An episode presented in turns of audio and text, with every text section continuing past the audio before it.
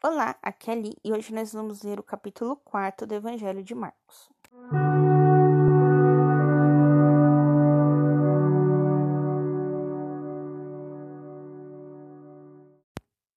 Bem-vindos aos Novenáticos e hoje nós vamos ler o capítulo 4 do Evangelho de Marcos. A parábola do semeador. De novo começou a ensinar à beira do mar. Reuniu-se junto dele uma grande multidão de modo que, entrando numa barca, sentou-se nela, no mar, enquanto a multidão ficava em terra, à beira do mar. Ensinava-lhes muitas coisas em parábolas, e lhe dizia em seu ensinamento: Escutai. Saiu o semeador a semear. Ao lançar a semente, uma parte caiu à beira do caminho.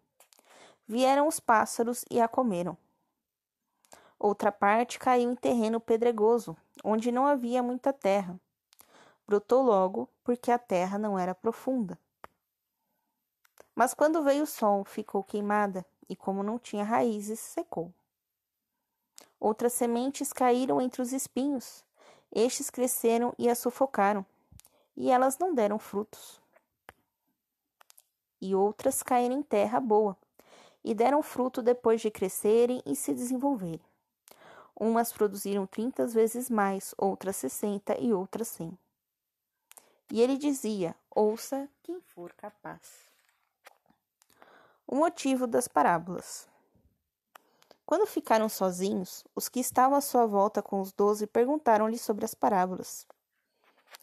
Ele lhes dizia: A vós, Deus entregou esse mistério, que é o reino de Deus. Mas aos de fora, tudo se lhes propõe em parábolas, a fim de que olhem, olhem e não vejam, ouçam, ouçam e não entendam, para que jamais se convertam e obtenham perdão. Explicação da parábola. E acrescentou: Não compreendeis esta parábola? Como compreendereis então todas as parábolas? O que o semeador semeia é a palavra.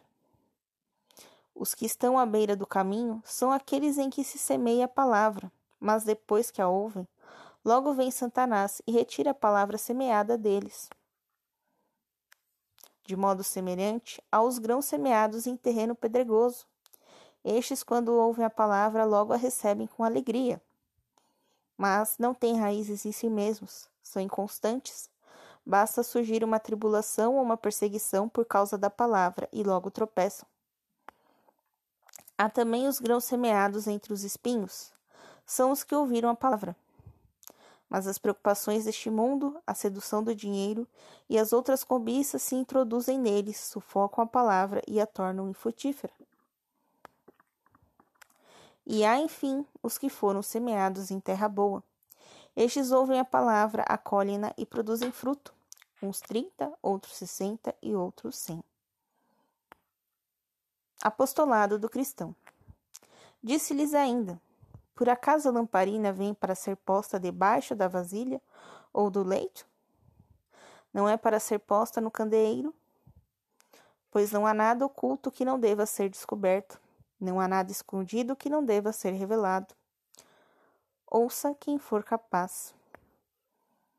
E dizia-lhes: Prestai atenção ao que ouvis. A mesma medida, a mesma medida que usardes para medir os outros será aplicada também a vós, e vós será acrescentado ainda mais. Porque a quem tem será dado, e a quem não tem, mesmo que tem, lhe será tirado. A semente que cresce. E dizia mais: O reino de Deus é como um homem que joga semente na terra. Quer durma, quer esteja acordado, de noite ou de dia, a semente germina e cresce sem que ele saiba como. É por si mesmo que a terra produz primeiro a planta, depois a espiga e por fim a espiga cheia de trigo. E quando o fruto amadurece, mete logo a foice, porque chegou o tempo da colheita. O grão de mostarda. E dizia ainda: Com que vamos comparar o reino de Deus? Ou com que parábola poderemos figurá-lo? É como um grão de mostarda que, quando é semeado na terra, é a menor de todas as sementes.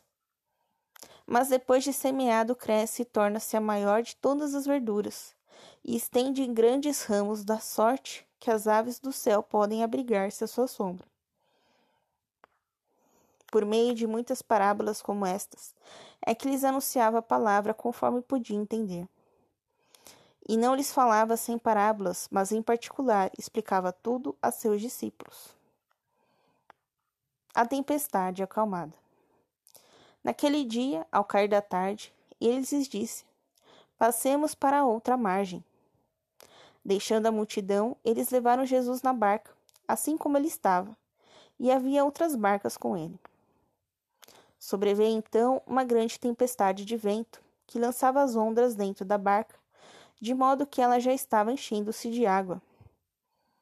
Ele, entretanto, estava na polpa, dormindo sobre um travesseiro. Eles os acordaram e disseram: Mestre, não te importa que morreremos? Acordando, ele repreendeu o vento e disse ao mar: Silêncio! Acalma-te. O vento cessou e fez-se uma grande calma. Depois ele perguntou-lhes: Por que estáis com tanto medo? Ainda não tens fé? Eles ficaram com muito medo e diziam aos outros: Quem é este a quem até o vento e o mar obedecem? Amanhã nós vamos continuar a nossa leitura um beijo, um abraço, que a paz de Cristo esteja convosco e o amor de Maria.